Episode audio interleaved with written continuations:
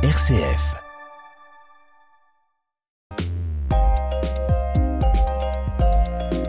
L'histoire des neutrinos, Joël, commence avec la découverte d'un phénomène fascinant, la radioactivité. Quand la découvre-t-on? En 1896, le physicien Antoine Becquerel découvre des rayonnements étranges émanant des sels d'uranium, tandis que Pierre et Marie Curie isolent le radium, substance encore bien plus radioactive que l'uranium. En 1899, l'anglais Ernest Rutherford montre qu'il existe deux sortes de rayonnements qu'il appelle alpha et bêta. Un an plus tard, Paul Villard met en évidence un troisième rayonnement, autrement plus dangereux, le rayonnement gamma. Dès 1902, Pierre et Marie Curie démontrent que le rayonnement bêta est fait d'électrons chargés négativement. On sait aujourd'hui qu'il peut aussi provenir de l'émission d'un positon, une antiparticule analogue à l'électron, mais de charge électrique positive. Ah, si j'ai bien compris, Bernard, on parle de rayonnement bêta, mais en fait, il s'agit d'un électron positif ou négatif qui s'échappe du, du noyau radioactif. C'est bien ça? Oui, Joël, mais cet électron euh, unique, hein, unique particule a priori éjectée devrait avoir une énergie bien précise. Or, au début du XXe siècle, les expériences vont montrer qu'il semble manquer d'énergie, comme si de l'énergie avait mystérieusement disparu. Fallait-il renoncer au sacro-saint principe de conservation de l'énergie? Certains, comme Niels Bohr, l'ont envisagé, mais il faut attendre 1930 pour que le physicien Wolfgang Pauli imagine une solution audacieuse. L'existence du neutrino. Exactement. Dans une lettre un peu loufoque adressée aux chères dames et messieurs radioactifs, hein, c'est comme ça qu'il les appelle, il imagine l'existence d'une particule neutre, d'une masse beaucoup plus petite que celle de l'électron. Elle serait émise en même temps que lui, emportant avec elle l'énergie manquante. Quelques années plus tard, l'italien Enrico Fermi formalise une théorie de la désintégration bêta où apparaît cette minuscule particule de Pauli qu'il rebaptise le neutrino. Petit neutron en italien. Eh oui, dans la théorie de Fermi, si la désintégration bêta produit un neutrino, à l'inverse, un neutrino interagissant avec un proton devrait engendrer un positon et un neutron par un processus appelé bêta inverse. Positon et neutrons étant des particules facilement détectables, on devrait repérer facilement les neutrinos. Sauf que ce n'est pas le cas. Eh non, car les neutrinos ne connaissent que la force nucléaire faible et, et, et ils, in, ils, n'interagissent à peine avec le, la, la, matière ordinaire. À titre d'exemple, sur environ 30 milliards de neutrinos émis par le cœur du Soleil, un seul interagira avec un atome en traversant le globe terrestre. Mmh, et c'est incroyable.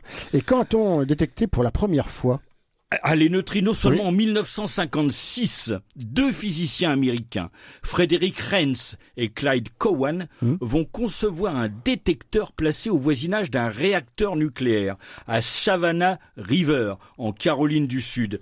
Les réactions nucléaires au sein du réacteur produisent un flux important de neutrinos. Ce sont d'ailleurs des anti-neutrinos, mais le principe est le même. Mmh. Un réacteur d'un gigawatt émet de l'ordre de 10 exposants 20 antineutrinos par seconde. Et le Soleil? Quand a-t-on capté ces neutrinos? Alors seulement à la fin des années 60. Arrivant sur Terre, il arrive qu'un neutrino solaire interagisse avec un atome de chlore 37 et le transforme en un atome d'argon 37 radioactif au fond d'un puits de mine hein, à Homestake, à 3000 mètres sous terre, hein, ouais. euh, Raymond Davis a placé une citerne euh, contenant 600 tonnes d'un solvant à base de chlore. En fait, c'est de l'eau de javel industrielle. Hein. Ah oui. Au cours du temps, les neutrinos y produisent peu à peu une petite bulle minuscule d'argon radioactif. Un compteur mesure alors la radioactivité de la bulle. On en déduit le nombre de neutrinos qui sont passés par là. C'est très astucieux. Oui, Joël, c'est très astucieux, sauf que le résultat va surprendre tout le monde.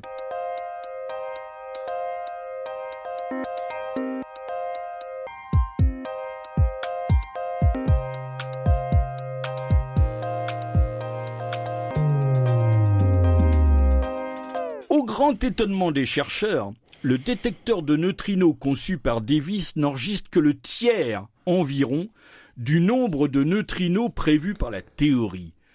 Notre modèle du Soleil serait-il faux?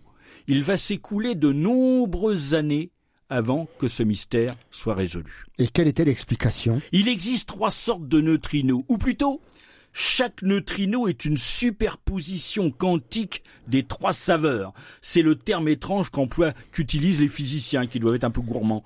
Le neutrino électronique, le neutrino de mu, neutrino monique, et le neutrino de tau. Et je sens que ça va devenir compliqué. Non, non, non, pas trop. Selon l'énergie d'un neutrino et l'endroit où il est capturé au cours de son trajet, il a une probabilité différente de se matérialiser sous une saveur ou sous une autre. Le détecteur de Davis n'était sensible qu'à la seule saveur du neutrino et électronique. Mais compter les neutrinos, c'est une chose. Mm.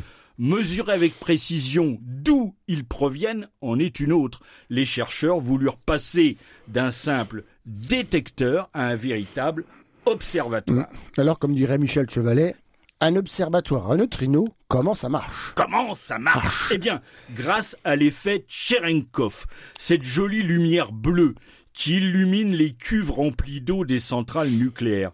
Lorsqu'un neutrino interagit avec une particule de l'eau de la cuve, il se crée un électron ou un positon qui, en se déplaçant dans l'eau, plus vite que la vitesse de la lumière, engendre un petit sillage bleuté. Mais je croyais que rien ne pouvait dépasser la vitesse de la lumière. C'est vrai, mais dans l'eau, cette vitesse n'est que les 5 sixièmes de la vitesse de la lumière dans le vide. Or, les neutrinos qui traversent la cuve ont une vitesse très proche de celle dans le vide.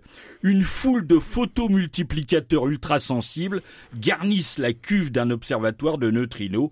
À partir du petit trait bleu, de lumière bleue, hein, les ordinateurs. Ah bah oui, aujourd'hui, que ferait-on si on n'avait pas d'ordinateur Oui, ça c'est vrai. Les ordinateurs vont à la fois mesurer l'énergie du neutrino et surtout le point du ciel d'où ils proviennent. C'est vraiment incroyable. Et quand a été conçu le premier observatoire à neutrinos? Alors dans les années 80, puis dans les années 90, le super Kamiokande est entré en service.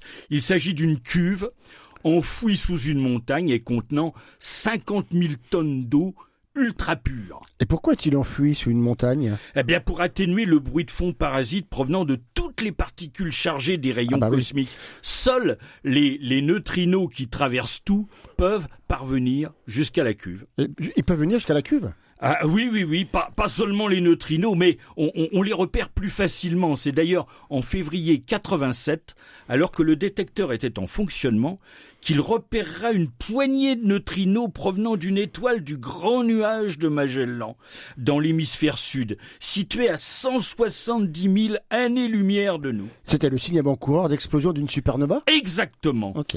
Mais les neutrinos du Soleil, comme ceux de la supernova d'ailleurs, étaient des neutrinos de trop faible énergie. Les astronomes rêvaient de capturer des neutrinos autrement plus énergétiques, créés lors d'événements cataclysmiques parfois très lointains. Et quel genre d'événement? La fusion entre les trous noirs, ou bien une fusion entre étoiles à neutrons, ou bien encore des neutrinos produits par l'interaction entre les rayons cosmiques chargés avec le fond diffus cosmologique et bien d'autres. Bref, l'astronomie des neutrinos avait du pain sur la planche.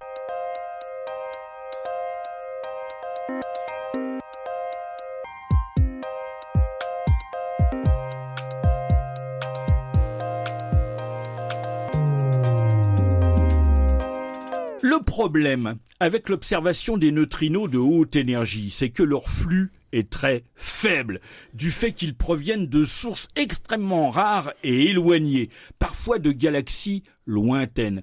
Si l'on veut avoir une chance de les capter, il faut construire des détecteurs beaucoup plus grands, à l'échelle du kilomètre. Oui, mais une cuve d'eau d'un kilomètre cube, c'est irréalisable. C'est vrai, Joël. Alors pourquoi ne pas placer les instruments directement au fond des océans La taille y est quasiment illimitée et en plaçant les détecteurs de lumière à grande profondeur, on limite les effets des rayonnements parasites. C'est ça le principe du télescope à neutrinos? Exactement.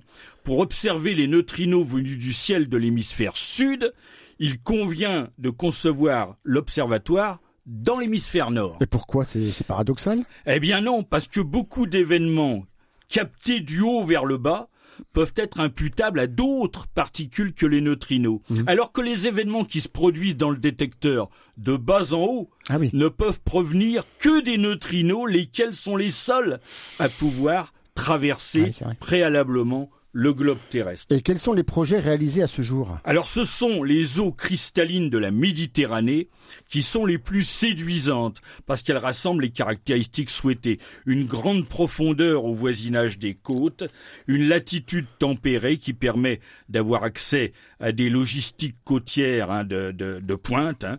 Euh, après plusieurs initiatives, notamment en Grèce, hein, puis en France et en Italie, c'est le projet Antares, euh, Astronomy a Neutrino Telescope and Abyss Environmental Research, au large de la côte d'Azur, qui a progressé le plus rapidement.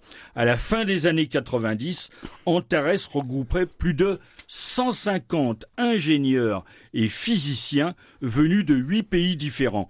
Mais sa taille restait encore trop modeste. Donc il existe d'autres projets en cours de développement. Oui, dans le numéro de janvier-février 2023 de l'excellente revue La Recherche, trois chercheurs français nous parlent du dernier projet en date, le télescope géant nommé KM3 NET, qui lui aussi sera en Méditerranée, à une quarantaine de kilomètres de la côte varoise. Et que signifie le sigle qui désigne ce télescope?